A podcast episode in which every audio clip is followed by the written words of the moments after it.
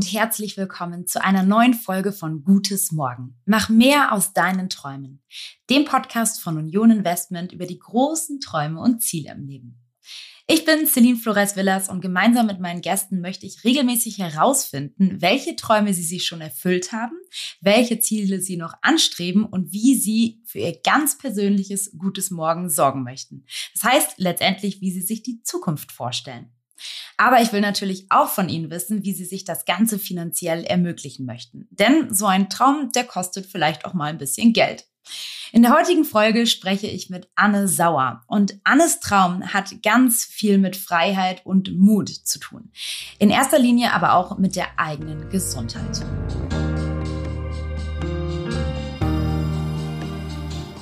Ich habe natürlich das Glück, dass ich für meine Arbeit relativ wenig brauchte. Ich brauchte eigentlich nur meinen Laptop, den hatte ich schon, und meinen Kopf. Und den musste ich wieder ein bisschen herstellen, aber das ging dann auch relativ einfach mit der Zeit. Ich hatte Startkapital und dieses Geld, was sich da angesammelt hat, war eigentlich der letzte Wink mit dem Zaunfall, dass ich dachte, Anne, worauf wartest du eigentlich noch? Du hast die ganzen letzten Jahre gearbeitet, du hast gespart, hier ist dein Geld, mach was damit. So.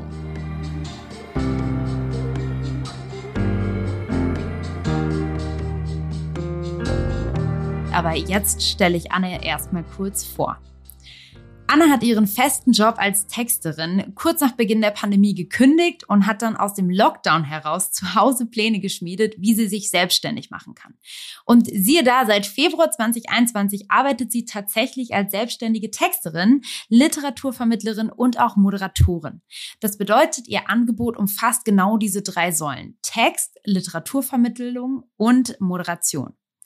Sie wird also zum Beispiel gebucht für Buchtipps und Rezensionen für Magazine, aber auch für Livestreams und Events, aber eben auch zum Beispiel für die Konzeption von neuen Werbekampagnen. Das bedeutet, das, was sie kann, ist ziemlich divers und ich bin gleich gespannt, was sie uns von ihren aktuellen Projekten berichtet. Und ganz nebenher muss man noch dazu sagen, arbeitet Anne auch noch in einer Hamburger Buchhandlung und betreibt auch einen eigenen Blog und eine Instagram-Seite, auf der sie Bücher rezensiert. Und Anne veröffentlicht einmal im Monat eine Monatslese. Das bedeutet, sie spricht mit ihrer Freundin Tina über das, was sie gelesen haben. Sie reden darüber, philosophieren darüber. Und das ist bestimmt auch eine große Inspiration für alle, die gerade ja was zu lesen und zum Schmökern suchen für den nächsten Urlaub. Also ihr merkt schon, bei Anne dreht sich alles um das geschriebene, aber auch das gesprochene Wort. Und deswegen würde ich sagen, lasse ich sie jetzt auch einfach mal selbst zu Wort kommen. Anne, schön, dass du da bist. Hallo, freut mich, äh, dass du mich eingeladen hast. ich muss gerade cool. so lachen, weil es ganz ungewohnt ist für mich, dass jemand mich vorstellt. Ich habe äh, ja lächelnd gelauscht. Und was sagst du, habe ich was vergessen? Ach, erstmal nee. Ich bin selbst überrascht, dass es dann doch so viel ist, was ich eigentlich mache. Das vergesse ich nämlich ab und zu ganz gerne mal. Das heißt, du darfst jetzt zum Start des Podcasts erstmal selbst auf die Schulter klopfen, würde ich ja, sagen. Ja, auf beide. Zack, zack, zack. Sehr gut. Dann hau doch mal raus, welches Buch liest du denn eigentlich gerade? Oh, ich habe gestern eins beendet. Das heißt, ich stehe vor meinem Bücherregal, also mental, und darf mir ein nächstes aussuchen. Aber ich glaube, mhm. es wird ein dickes Buch werden. Wahrscheinlich ein dicker Science-Fiction-Fantasy-Roman, was so gar nicht mein Genre eigentlich ist, aber ich habe ein bisschen Lust, mal in was Neues abzutauchen. Das Buch heißt Die Flüchtigen. Mhm. Das werde ich, glaube ich, als nächstes lesen. Und was liest du sonst, wenn es normalerweise nicht so Fantasy-mäßig bei dir wird? Ich lese tatsächlich am allerliebsten deutschsprachige, aber auch ja, internationale Romane und Debütromane, die sehr zeitgenössisch sind. Also gar nicht so die Klassiker, die man so in der Schule lesen musste, mhm. sage ich jetzt mal. Wobei es auch ganz viele tolle Klassiker gibt, die man neu entdecken kann. Aber neue Stimmen, also junge Autoren, Autorinnen, die es vielleicht auch ein bisschen schwerer hatten auf dem Buchmarkt. Ja, was ist da dein absolutes Lieblingsbuch? Uh.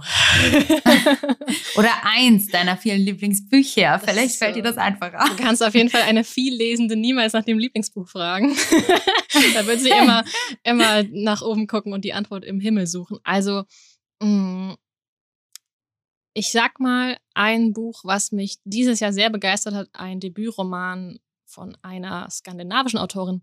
Lynn Stromsborg heißt sie, glaube ich. Müsst ihr jetzt nachgucken. Mhm. Lynn Stromsborg Nie, nie, nie heißt das. Und da geht es darum, dass eine Frau mal auf den Tisch schaut und sagt, warum wird eigentlich immer tabuisiert, darüber zu sprechen, dass jemand keine Kinder will. Das hm. fand ich mal mhm. ganz interessant. Aber in Romanform. Ein Roman, ich wollte gerade fragen, das hört sich jetzt fast ähm, mhm. ähm, nach ja, Sachbuch, äh, Schrägstrich, Autobiografie, nach, nach so verschiedenen Dingen an, die jetzt nicht unbedingt nach Roman klingen. Okay, das ist ja spannend. Das äh, werde ich auf meine Liste setzen. also danke vorab schon mal für den ersten Tipp. Schon mal, schon mal was geliefert. genau, genau. Ähm, ich würde sagen, lass uns aber direkt nochmal reinstarten in deine eigene Geschichte. Mhm. Die, die ähm, ja, vielleicht liest sie sich auch äh, jetzt oder hört sie sich für unsere Hörer etwas an wie ein Roman. Ähm, nimm uns doch mal mit an den Anfang ähm, und, und schilder uns, was das für ein Moment war, in dem du dann diese ausschlaggebende Entscheidung gefasst hast. Ähm, wir können ja sogar noch mal eigentlich in deinem alten Job sogar mhm. ansetzen, glaube ich, oder? Wie es dir da ergangen ist, weil das muss ja scheinbar auch ein Auslöser gewesen sein, dann zu sagen, hey, ich möchte mich umorientieren. Ja, das ist total spannend, weil rückblickend also zu der Zeit, als ich mich entschieden habe, ich kündige meinen Job, ich habe ja in der Probezeit gekündigt, ich hatte gerade mhm. eine neue Stelle angefangen in einer ganz kleinen Digitalagentur in Hamburg. Ich war vorher in eher größeren Agenturen und da auch immer so um die zwei Jahre. Das ist so ein gesunder Zeitraum als Texterin. Und dann beginnt mhm. man zu gucken, wo will ich hin. Und ich habe dann den Schritt gewagt in eine kleine Agentur. Und habe dann in der Probezeit gemerkt, irgendwas stimmt nicht. Irgendwie ist das doch nicht das, was ich wollte.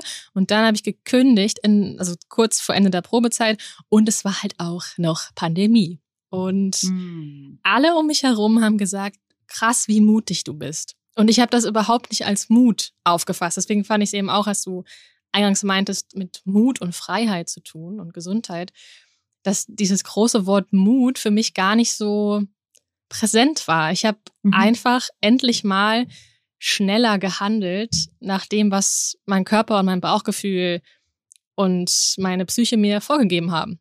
Und ja, ja vielleicht war es mutig, ja, aber ich bin sehr froh, dass ich es gemacht habe.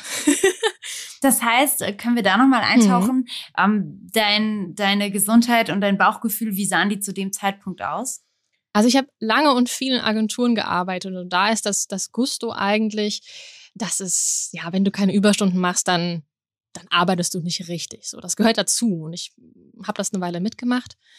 Aber irgendwann kam der Punkt, wo meine Gesundheit gesagt hat, Anne, das geht so nicht. Du kannst nicht deinen Rücken kaputt machen, du kannst nicht deine Haut schlechter werden lassen, du hast jeden Tag Kopfschmerzen, du hast Tinnitus.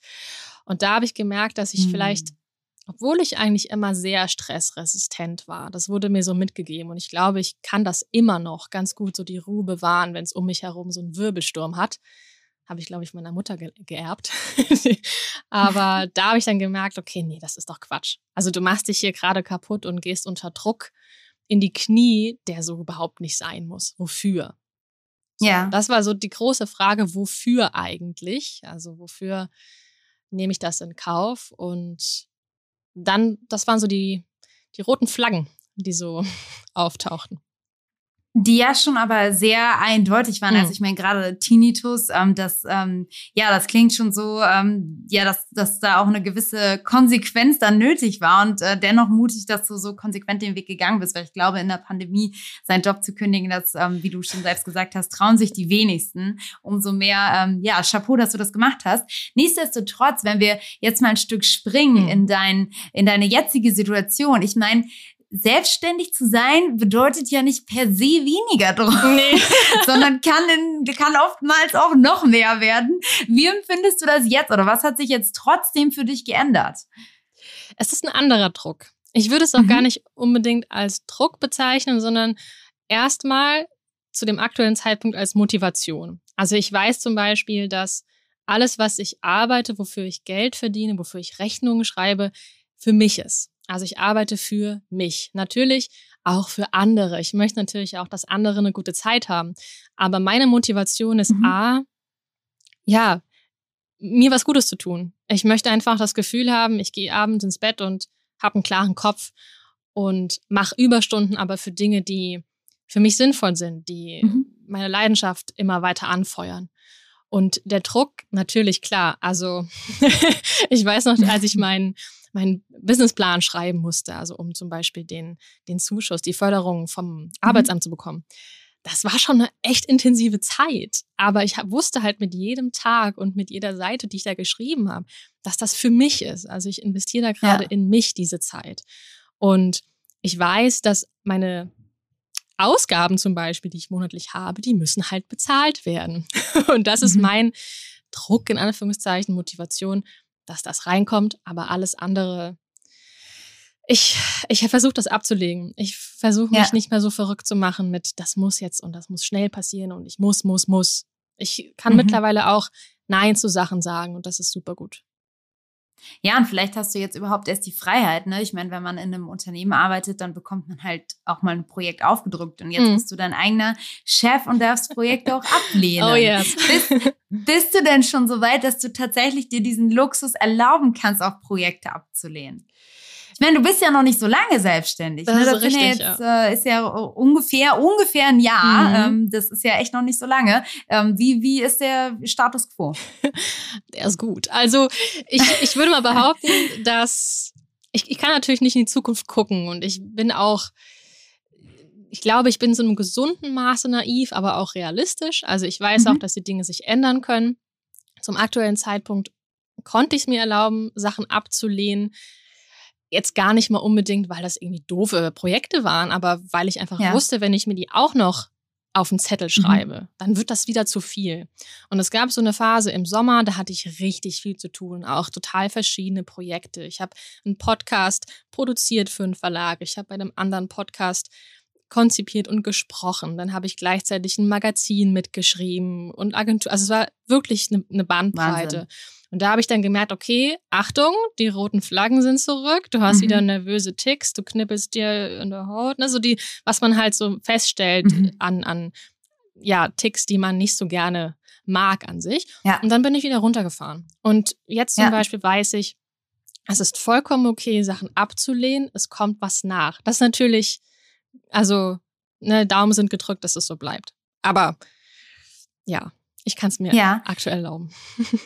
Und sag mal, wie hast du denn dann grundsätzlich auch deine eigenen Preise gefunden? Ne? Weil ich meine, ähm, die Anfragen kommen rein und dann ist ja so die erste Überlegung, wenn man sich selbstständig macht, ähm, ja, wie gestalte ich eigentlich meinen Preis? War das schwierig für dich? Ähm, wie sieht diese Preisgestaltung aus? Kannst du uns da mal mit reinnehmen in das Thema? Mm, das ist ein total spannendes Thema. Also ich war völlig überfordert ganz am Anfang, als es hieß, du musst jetzt mal Stundensätze festlegen. Mhm. Weil ich ja vorher nie in Stunden oder mhm. Tagessätzen mhm. bezahlt wurde. Ich bin einfach morgens zur Arbeit und habe am Monatsende mein Gehalt bekommen. Und plötzlich musste ich mir Gedanken machen darüber, was ist meine Arbeit eigentlich wert. Mhm. Und der größte Fehler oder ein, ein, ja, eine Falle, in die man, glaube ich, schnell tappt, ist, dass man immer Stunden berechnet. Und dann kommen so Kundenaussagen wie, ja, dafür brauchst du ja nicht so lange. Das geht doch ganz mhm. schnell. Wie kann das denn dann, weiß ich nicht, 80 Euro kosten? Und das Bewusstsein dafür, dass aber nicht meine Arbeitszeit das ist, was ich verkaufe, sondern die Zeit, die ich investiert habe, um dahin zu kommen. Also ja. all meine Ausbildung, meine Arbeitserfahrung, meine, ja, einfach die Eigenschaften, die ich mir über die Jahre mhm. angeeignet habe.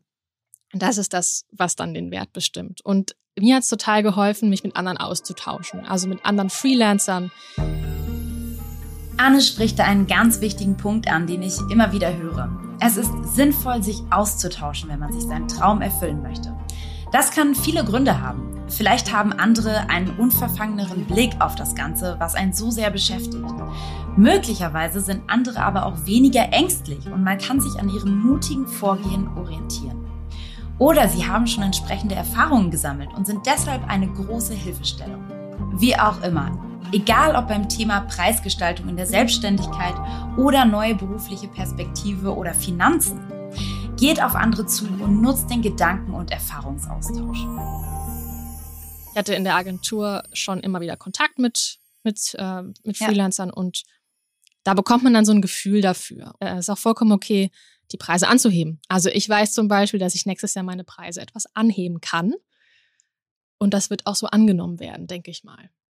hoffe ich. Ja, und vor allen Dingen, wenn die Nachfrage so hoch ist, ne, ähm, musst du ja auch irgendwo, ich sag mal, den Schnitt setzen. Und über höhere Preise sieht man vielleicht nochmal ein paar potenzielle Kunden aus, die einfach dann die Bereitschaft nicht mitbringen. Und dann ist es mhm. auch okay, weil du eben so ja auch filtern kannst. Also ja, ähm, ja su super spannend, echt. Also ich, ich ja, es gibt, kann das nachvollziehen. Es mhm. gibt ja auch immer wieder die Situation, dass man für manche Projekte weniger Geld bekommt was mhm. aber auch okay ist dann in dem Fall, weil man das unbedingt machen will. Und dafür braucht es aber andere Projekte, die eben das Geld reinholen, sage ich jetzt mal. Ja. Und damit kaufe ich mir so ein bisschen die Freiheit, Sachen zu machen, die ja eben weniger Geld einfahren, aber dafür eine andere Erfahrung oder einfach Spaß machen. Das sollte es ja auch noch geben ne? bei der Arbeit. Ja.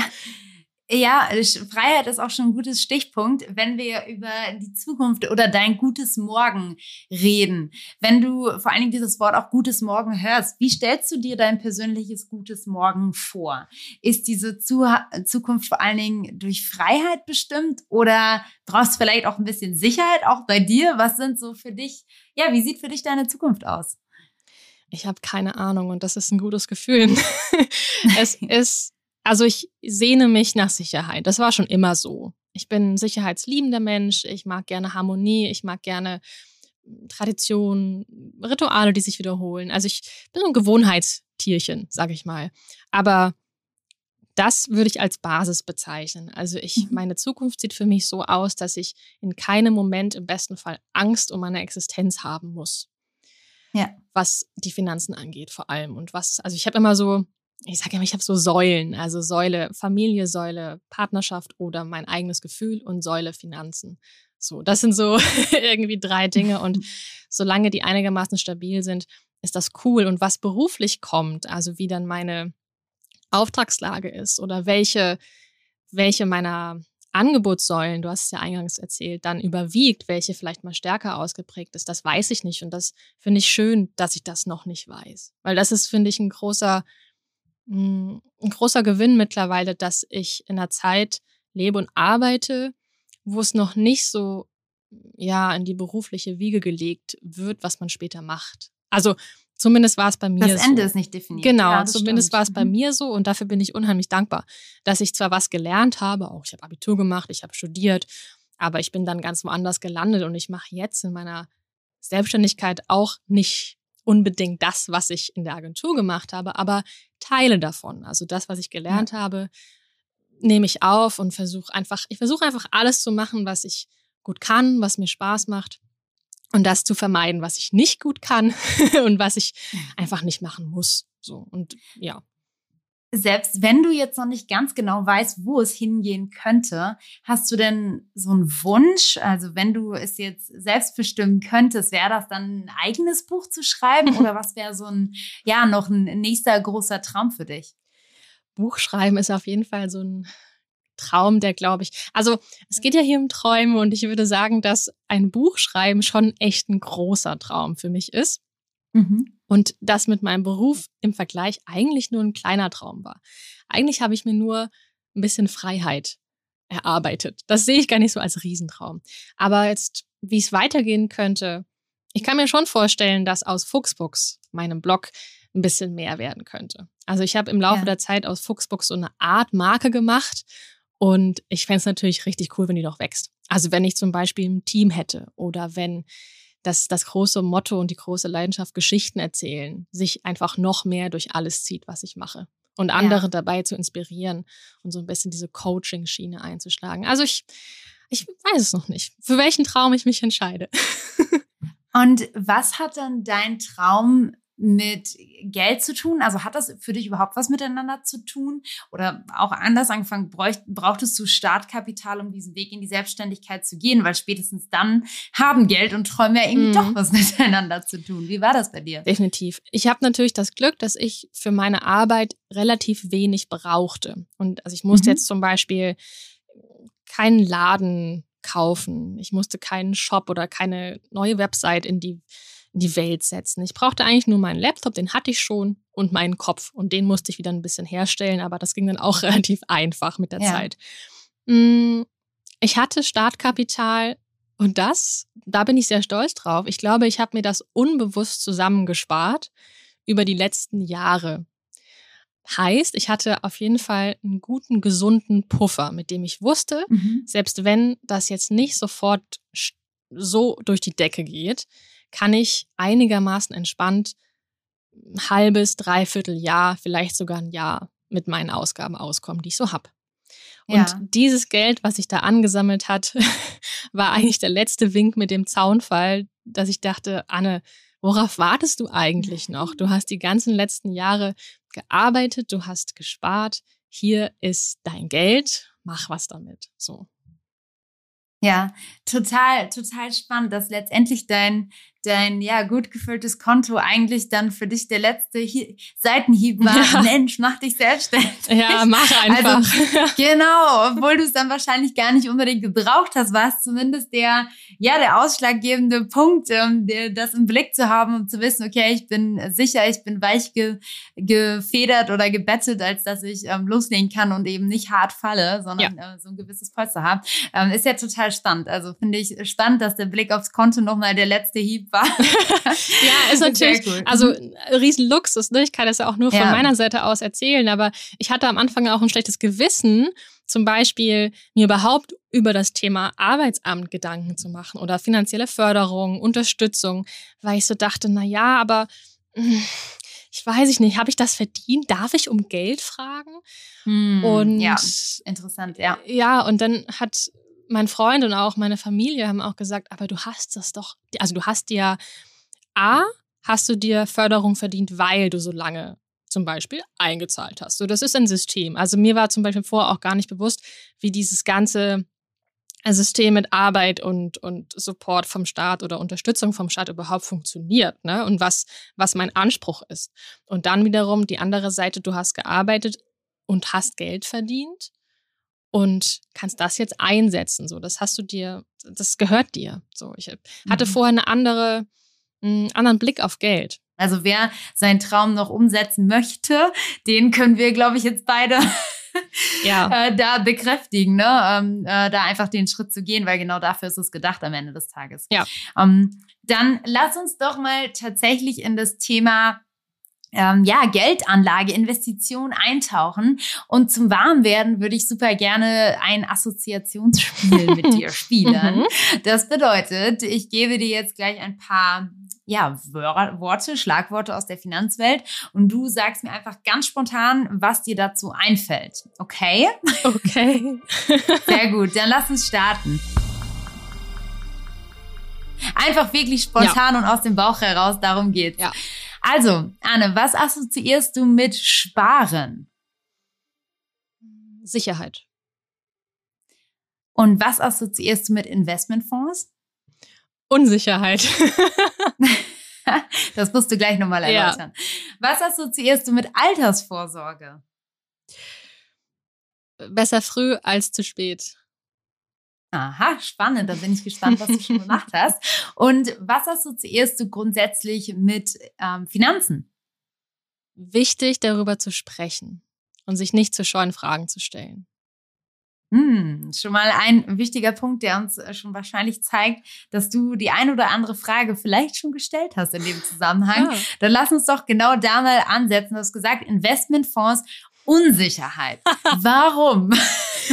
Also Unsicherheit bei mir noch, so muss ich vielleicht ja. definieren. Mhm. Mm, also das große Thema Finanzen und äh, so all diese ja, Schlagworte mit, mit Fonds, ETFs, Depots, das sind so Dinge, die sind wirklich so im letzten, naja, in den letzten zwei Jahren auf einmal bei mir aufgepoppt. Vorher waren die gar nicht wichtig. So, ich glaube, das geht ganz vielen so in meinem Alter. Ich bin jetzt 32 und du kannst eigentlich kein Gespräch mehr führen, ohne auf dieses Thema zu kommen. Oder mhm. ne, wenn es um Arbeit und Zukunft geht.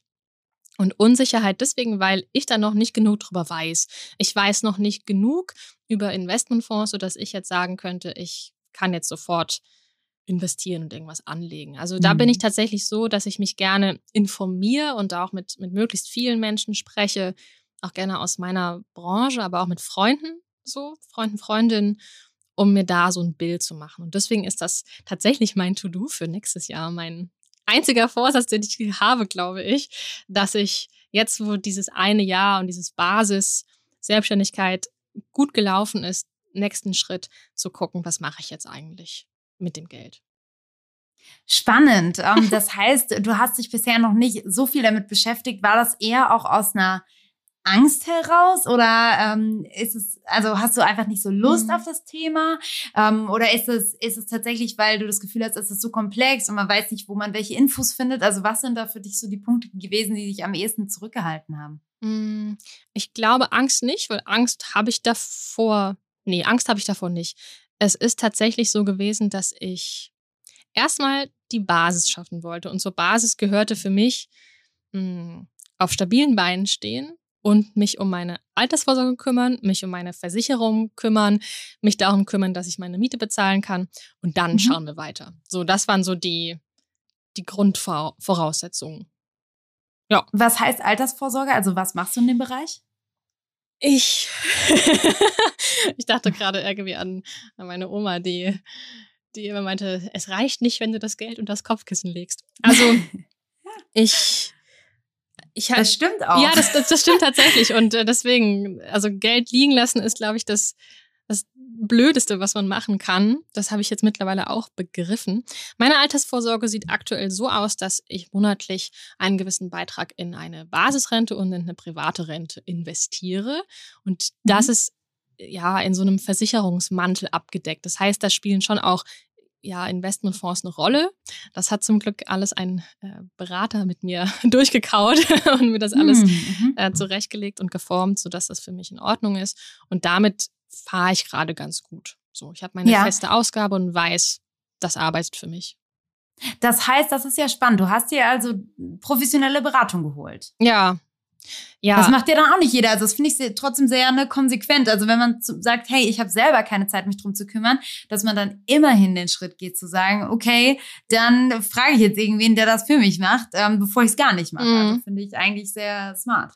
Das ist tatsächlich etwas, was ich so auf jeden Fall empfehlen würde, bei allem, wo man selbst so denkt, okay, ich weiß das gar nicht, aber wer könnte das wissen? Also wirklich mhm. sich Leute suchen, die sich damit beschäftigen, weil naja, die wissen, wovon sie reden. Ne? Und dann ist man ja selbst mhm. auch schlauer.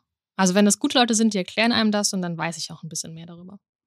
Total. Und ich glaube, da erkennt man dann auch einen guten, ja, ich sag mal, Finanzberater anhand dieser Qualität. Schafft er mir das so zu erklären, dass ich das verstehe? Also, das ist für mich immer ausschlaggebend. Ja, ähm, ja und nur da zu wissen. Mhm, rät, ja. er, rät er mir auch ab von Dingen. Ne? Also, ich meine, ja, genau. das mache ich in der Buchhandlung ja genauso. Ich sage ja auch, mhm. wenn ich das Buch nicht passend finde für die Person. Ja, so. ja, total.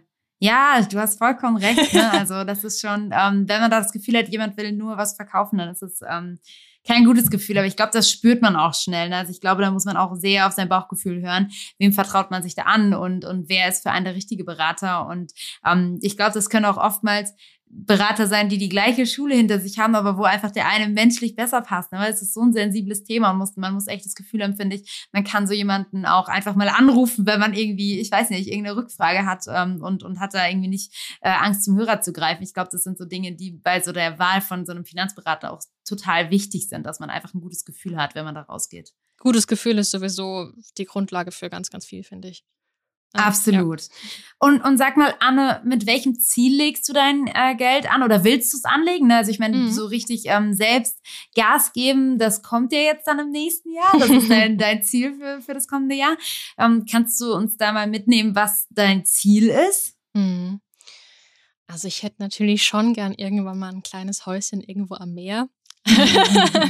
ich bin auch so ein, so ein Drinni, also ich bin gerne irgendwo, wo es ruhig ist und wo nicht so viele Menschen leben. Ich wohne in der Stadt. Ein also. Drini, das habe ich noch nie gehört. ja. Was ist das? Also es gibt, äh, es gibt so einen Film, der heißt Die Borger, glaube ich. Und da gibt es Drinnis und Drausis. Das sind so kleine mm. Wesen und die Drausis sind halt die, die draußen rumtollen und die Drinnis, die leben so in Dielen und sowas.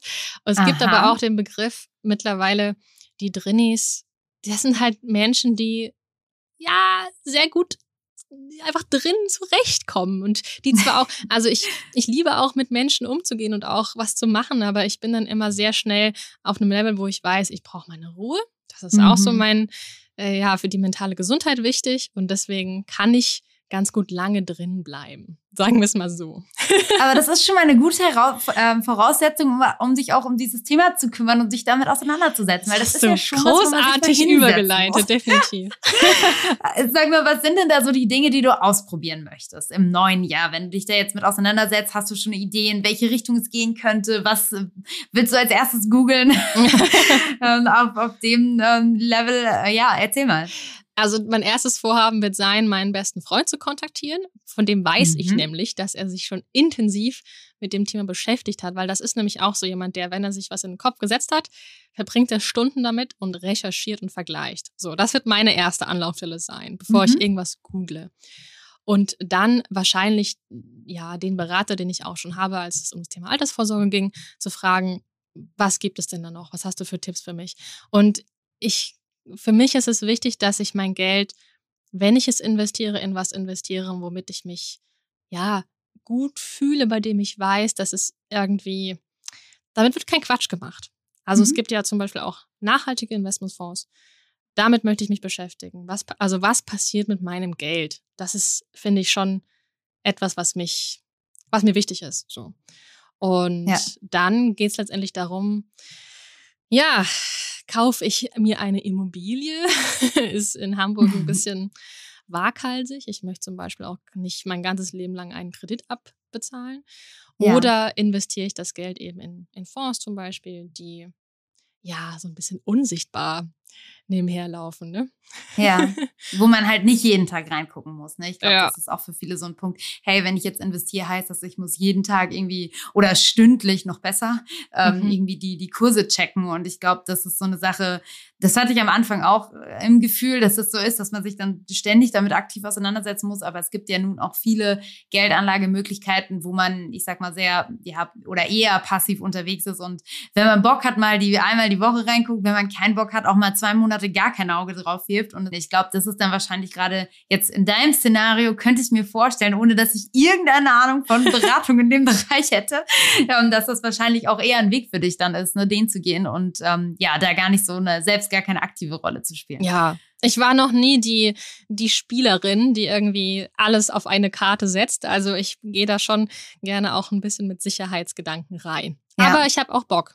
Also, ich, ja. weil man kann ja auch, also ich finde es auch okay, naja, Fehler zu machen. Ne? Also es ist ja auch von Ordnung, mhm. was zu probieren und zu merken, ah, okay, äh, war vielleicht doch nicht so die beste Idee und dann Absolut. was anderes zu machen. So. Was Anne hier anspricht, nennt man in der Finanzsprache Risikoeinstellung.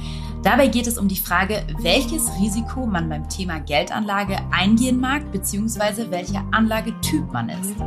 Grob gesagt ist es so. Je chancenorientierter eine Geldanlage ist, desto mehr Risiken geht man ein. Und andersrum bedeutet das, je weniger Risiken, desto weniger Chancen hat man auch in der Wertentwicklung. Man muss eben wissen, was einem persönlich wichtiger ist. Es geht dabei also nicht darum, was besser oder schlechter ist, sondern einfach nur darum, die bestgeeignetste Geldanlage für seinen Typ zu finden. Übrigens, auch die Investmentfonds unterscheiden sich hinsichtlich ihrer Chancen und Risiken. Und die Fondsgesellschaften sind angehalten, diese klar zu benennen. Bei der Fondsgesellschaft Union Investment zum Beispiel findet ihr die Angaben ganz leicht im Internet. Wer sich dafür interessiert, dem habe ich ein paar passende Links in die Show Notes gepackt. Ich weiß, diese Hinweise sind manchmal nicht auf Anhieb so einfach zu verstehen. Und wenn das nicht der Fall ist, dann macht doch einfach mal ein Beratungsgespräch in der Bank aus.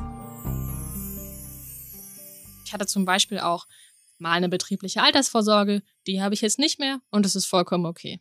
So. Aber Anne, total spannend. Ich bin äh, gespannt, was bei dir noch kommt in den kommenden Monaten, wenn du dir das Thema auf die Agenda setzt. Ähm, du hast es selbst gesagt, es ist für unsere Altersvorsorge unheimlich wichtig. Und wir haben von deiner Oma sogar mitgenommen, dass äh, ja das Geld unter das Kissen zu legen dann eben doch keine Lösung ist. Also das aktiv arbeiten zu lassen ist mit Sicherheit sinnvoller. Ähm, insofern äh, ja, hast du da glaube ich ein gutes To-Do für das neue Jahr auf deiner Liste. Die besten Weisheiten kommen von Omas, Papas und Mamas. Es ist, wie es ist.